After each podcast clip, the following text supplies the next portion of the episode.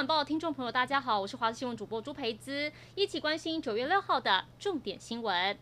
鸿海集团创办人郭台铭去欧洲争取疫苗后返台，全家今天结束十四天隔离，正式出关。而郭台铭隔着玻璃跟记者说，之后都定期会有疫苗抵达台湾，希望可以缩短疫苗抽检的时间程序，让更多年轻人可以打到疫苗。郭董隔着玻璃窗写了张纸条，说因为疫情的关系，所以隔离十四天后还无法面对面接受记者采访，谢谢大家关心。而郭台铭全家去欧洲促进疫苗准时到达台湾，他也说日后。陆续 BNT 疫苗都会到台湾，希望呢，请指挥中心缩短第二批疫苗之后检查的程序。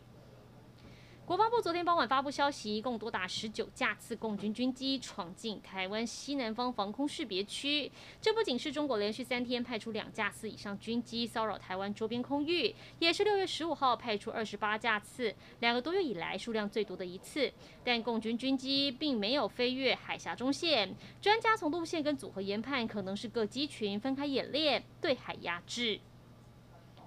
夏季帕林匹克运动会在五号晚间就在国立竞技场举行盛大闭幕仪式。闭幕式在台湾时间五号晚间七点举行，日皇德仁没有出席闭幕式，改由邱小公文仁亲王代理出席。由于防疫考量，闭幕式参加人数限缩到约四千六百人，超过两百个国家或地区长旗官手持各国国旗或会旗进入会场，一同围绕主场馆内的舞台站立，开始各项表演节目。表演结束结束之后。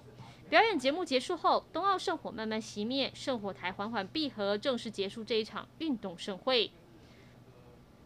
西非国家几内亚爆发军事政变，军方叛乱分子说他们已经拘捕八十三岁的总统顾德。军方叛乱分子透过电视发表声明，说顾德安然无恙，还宣布从当地时间五号晚上八点开始，全国实施宵禁。联合国秘书长古特瑞斯五号发表推文予以谴责，呼吁声称已经夺权的叛乱分子释放被拘捕的总统顾德。法国也谴责几内亚政变，呼吁叛军尽快释放被扣押的总统。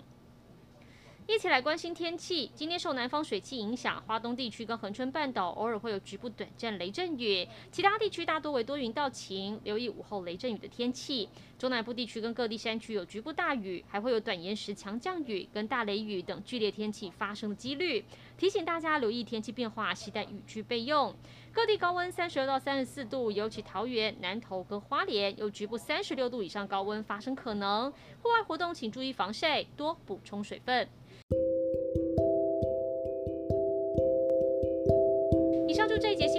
感谢您的收听，我们再会。